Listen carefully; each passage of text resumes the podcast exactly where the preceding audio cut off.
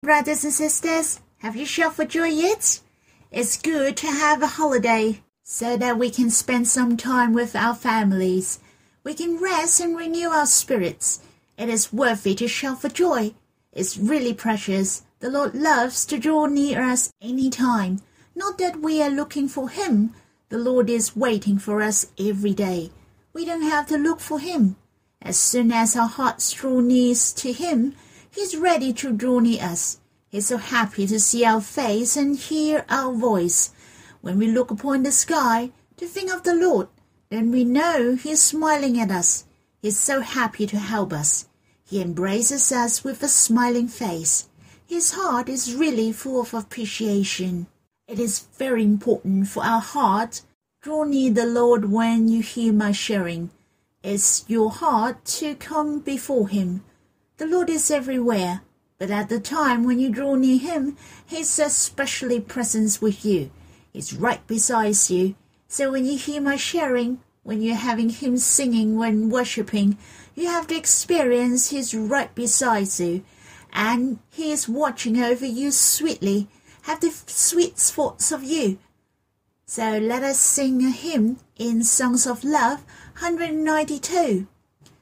Daily you're before me.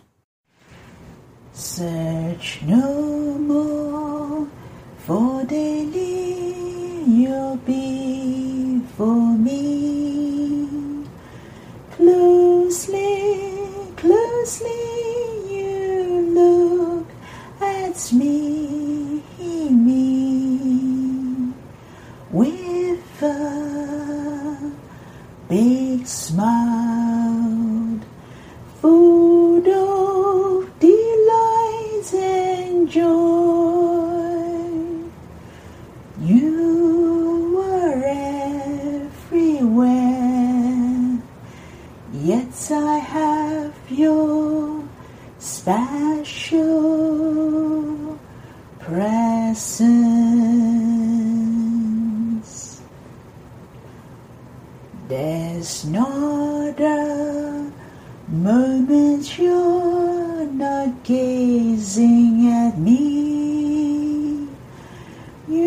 You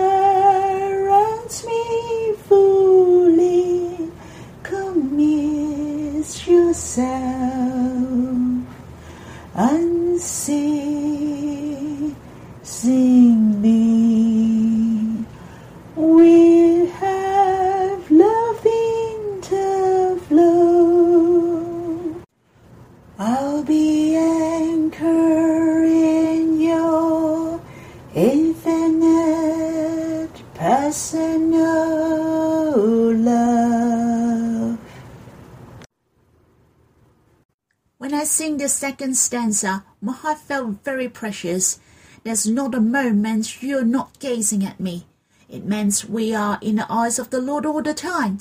There is absolutely not a second that He turns His eye away from us, and He's watching at us with love. He's right beside us. He's embracing us, and He even dwells in our hearts. He devotes Himself and He enjoys to live with us or he wants to have the interflow of love with us. Just like the hymn said, our hearts shall set our mind and thoughts to think of the Lord always, especially his personal love to us. The Lord has decided to love us forever. He has set his heart to us. May we do the same in return, to respond our love to him. Let us sing this hymn again, and after that we shall have some worshipping together. Search no more, for daily you'll be for me. Closely, closely you look at me,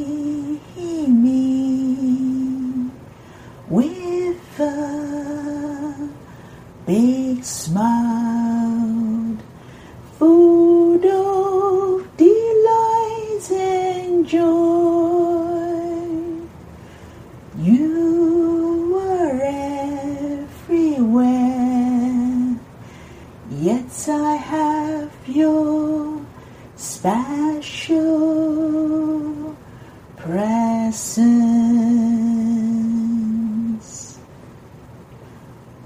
There's not a moment you're not gazing at me.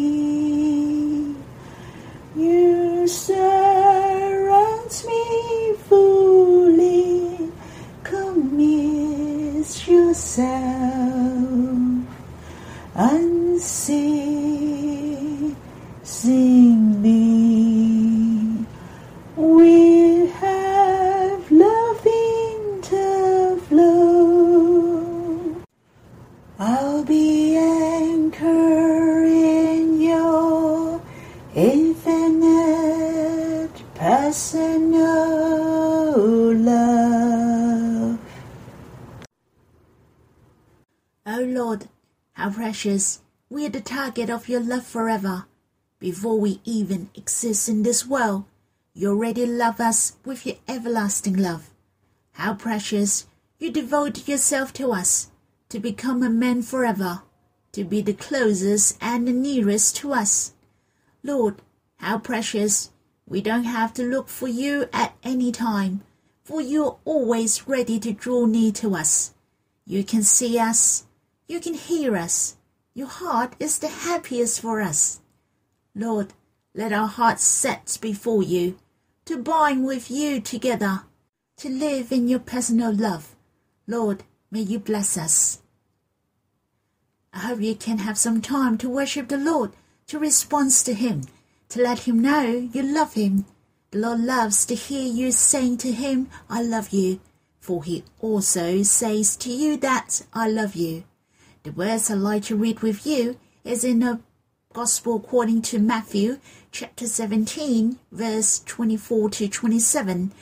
There are only four verses, but it has recorded a but it has recorded a very special sign. What was this sign talking about? It was talking about the disciples went to Capernaum. There were two men came to collect the two drachma tax. So what is the two drachma tax? The two drachma tax was different from the tax which collect by the Roman that everyone has to pay. The two drachma tax was only for the Jews. It was also called the temple tax. The fee was especially for the expenses of the temple, like for the maintenance and the usual expenses, etc. And some people were exempt from this tax, like the Pharisees, rabbi, so they didn't have to pay. I believe when the Lord came out and preached, the people respect him and he should be exempt from the tax. But here it mentioned the collector went to ask Peter, Does your teacher not pay the tax? It suggests that the religionists, especially the Pharisees, didn't respect the Lord Jesus at all. It will be the Lord Jesus mentioned about their sins for a few times. He mentioned about their behavior of hypocrisy. So let us read these verses and see how the Lord handled the tax. It is in the Gospel according to Matthew chapter 17, verse 24 to 27. And it said, When they came to Capernaum, the collectors of the two drachma tax went up to Peter and said, Does your teacher not pay the tax? He said, Yes. And when he came into the house, Jesus spoke to him first, saying, What do you think, Simon? From whom do kings of the earth take toll or tax? For their sons or from others? And when he said, From others, Jesus said to him, Then the sons are free. However, not to give offense to them, go to the sea and cast a hook and take the first fish that comes up. And when you open its mouth, you will find a shekel. Take them and give it to them for me and for yourself.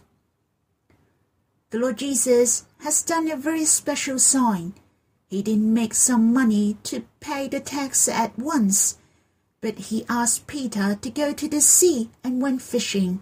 The first fish that came up and its mouth would find a shekel for the tax of two. How do you feel when you're reading these verses? I was deeply impressed by the personal love of the Lord to Peter. Of course, it reminds us the Lord also has his wonderful personal love to us. I really enjoy the Lord is so gentle.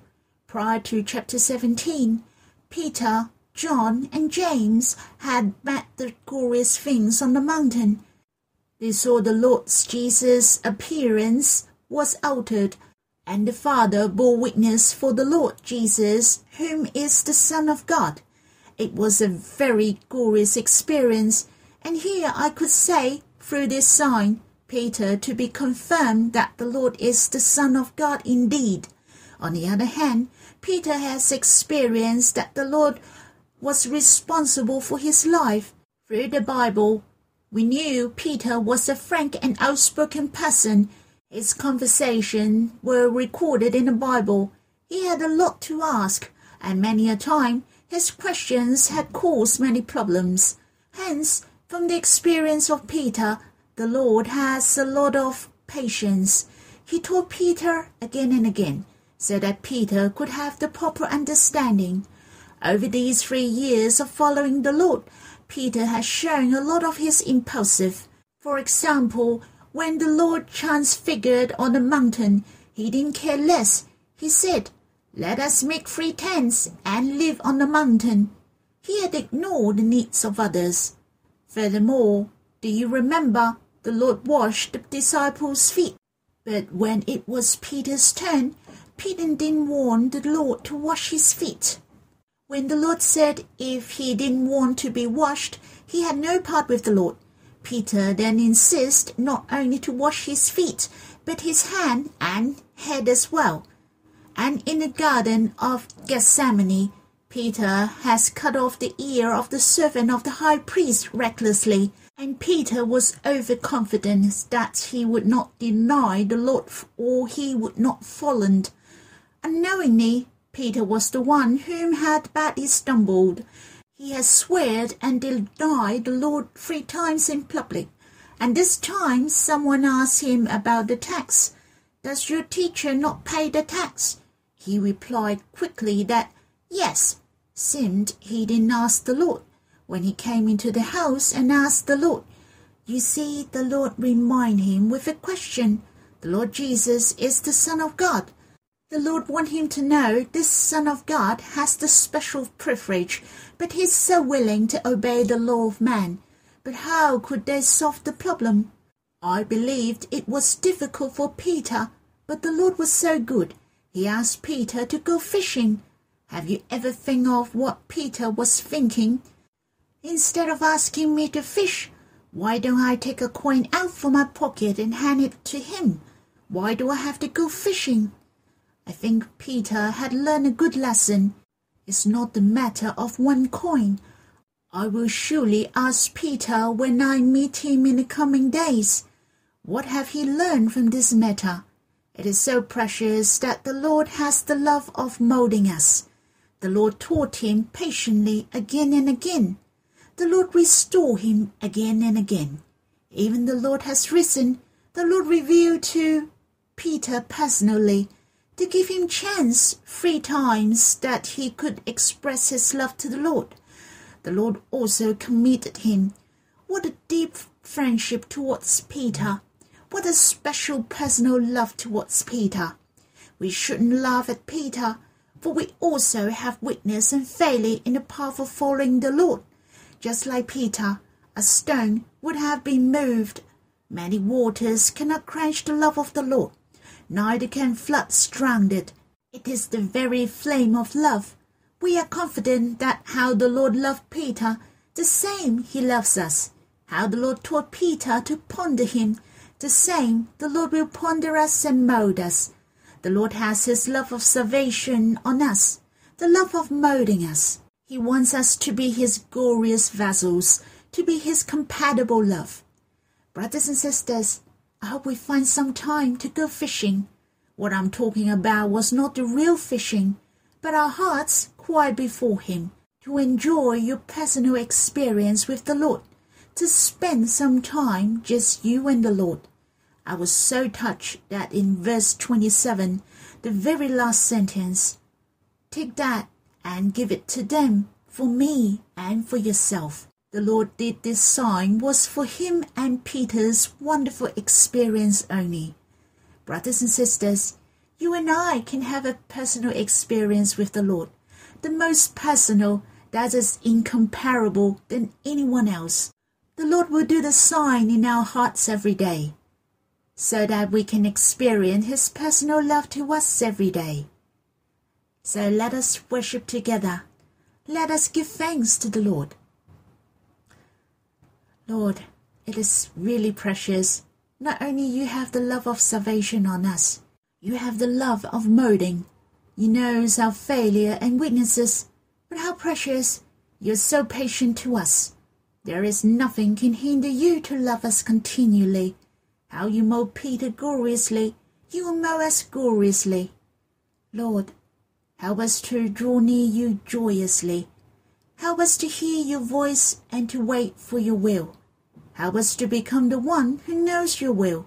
And let us have many unforgettable personal experience with you. Lord, may you bless us greatly.